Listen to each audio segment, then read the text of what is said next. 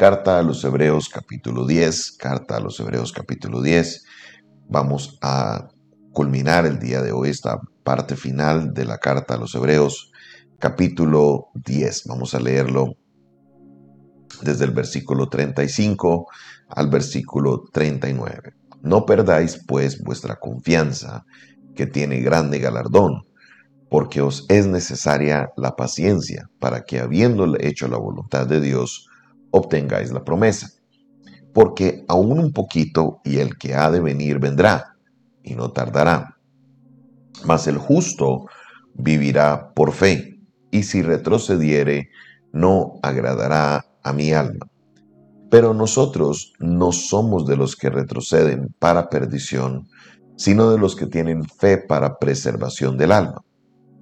Aquí el autor de la carta a los hebreos empieza a tocar un tema que es fantástico, es maravilloso para nosotros y es el tema de la fe. El tema de la fe que es esa confianza que podemos tener en Dios, es ese creer en Dios, es esa lealtad a Dios en medio de las circunstancias, es ese concepto que se introduce y el autor arranca con, primero hablándonos de la confianza tan grande que tiene Galardón, pero entonces en medio de este texto acude al Antiguo Testamento, a uno de los profetas menores, para introducir el concepto. Y estamos hablando del libro de Habacuc, capítulo 2, del versículo 3 y 4. Ahí el profeta Habacuc nos introduce a este concepto de la fe. Es por primera vez donde, si usted va leyendo la Biblia en orden, es donde por primera vez aparece la palabra fe. No era que no hubiera fe antes, claro, la fe existía. Abraham era el padre de la fe, todos los demás antiguos vivieron por fe, pero no se utilizaba el término, no se había acuñado el término de fe.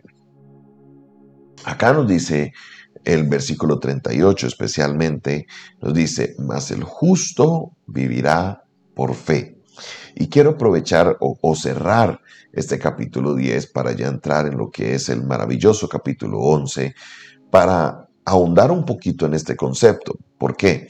Porque la palabra de Dios nos da varias instrucciones o nos da varios eh, lineamientos con respecto a la fe que son muy importantes. Primero, nos dice, y eso viene en el siguiente capítulo, que es imposible agradar a Dios si no tenemos fe, porque sin fe es imposible agradar a Dios. En otras palabras, si usted quiere agradar a Dios, la fe es indispensable. El apóstol Pablo nos introduce también en la carta a los Corintios a, a este maravilloso texto que nos dice que nosotros no caminamos por vista, sino que caminamos es por fe.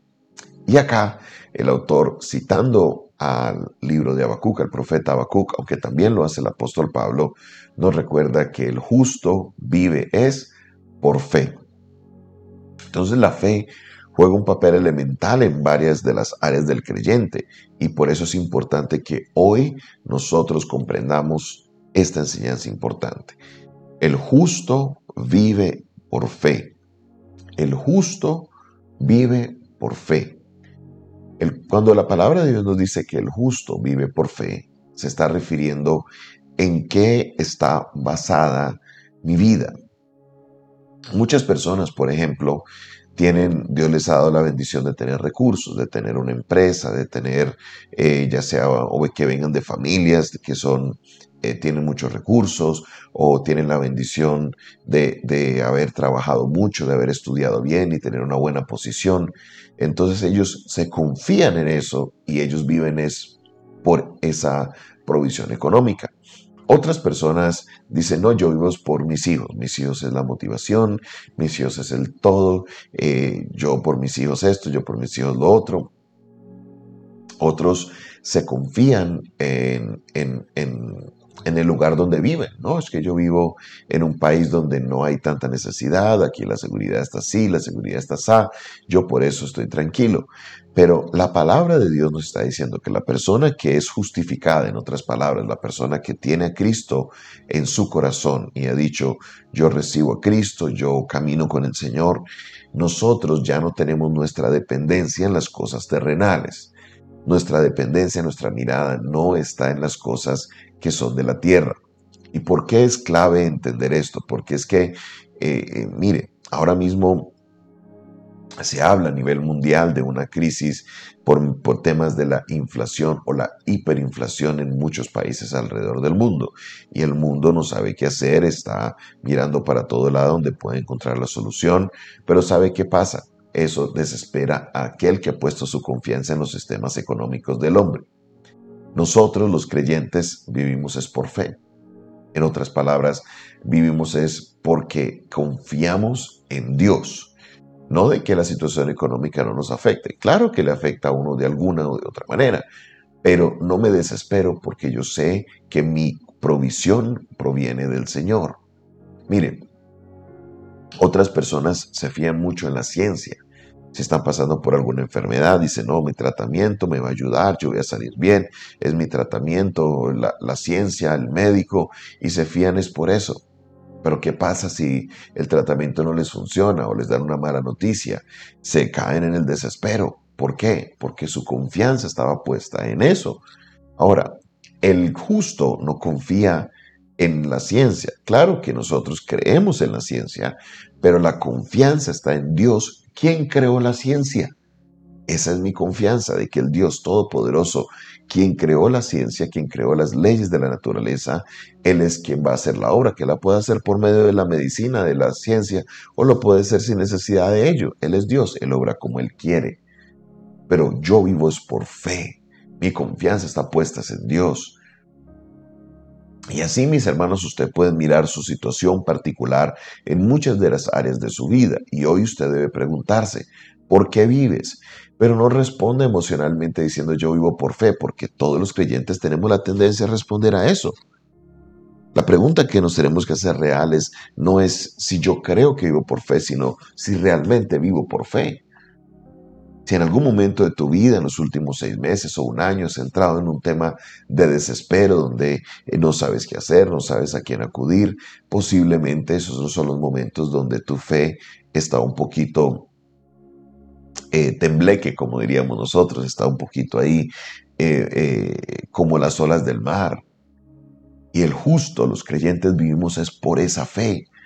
Por eso es importante que fortalezcamos esa fe, por eso es importante que acrecentemos nuestra fe, por eso es importante que nosotros entendamos lo clave y lo base que es la fe en la vida de nosotros, porque el justo por la fe vivirá. Pastor, ¿qué hago entonces? Muy sencillo. La palabra de Dios nos da una instrucción, nos dice, porque la fe viene por el oír y el oír por la palabra de Dios. En otras palabras, la Biblia, la palabra de Dios, tiene un grado de importancia a la hora de yo desarrollar la fe.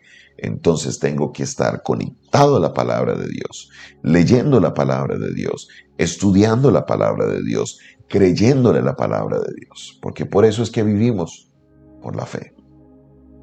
Por eso es que andamos por la fe, porque sin fe es imposible agradar a Dios.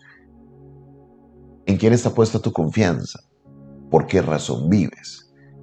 ¿Vives porque sí o vives porque realmente Dios tienes tu confianza puesta en el Señor? Hoy te invito para que vivas por fe, para que creas en el Señor, para que creas en Él y Él te abrirá camino y Él te ayudará. Gracias Señor por tu palabra en este día. Gracias Señor porque hoy nos hablas y nos recuerdas Señor que debemos vivir es por fe.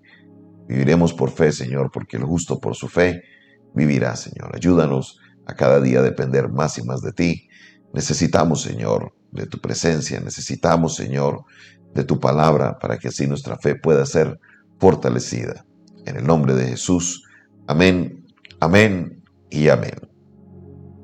Esta fue una producción del Departamento de Comunicaciones del Centro de Fe y Esperanza, la Iglesia de los Altares, un consejo oportuno en un momento de crisis. Se despide de ustedes su pastor y amigo Jonathan Castañeda, quien les bendice en este día y les recuerda que, eh, número uno, suscríbase a nuestro canal. En la parte de abajo aparece ese, ese link para que usted se suscriba. Es importante que usted se suscriba a nuestro canal. También le invitamos para que usted eh, no olvide compartir este video, compartir este audio. Y si quieres aprender un poco más de nuestro ministerio, escríbenos. Escríbenos al 316 617-7888. Dios te bendiga, Dios te guarde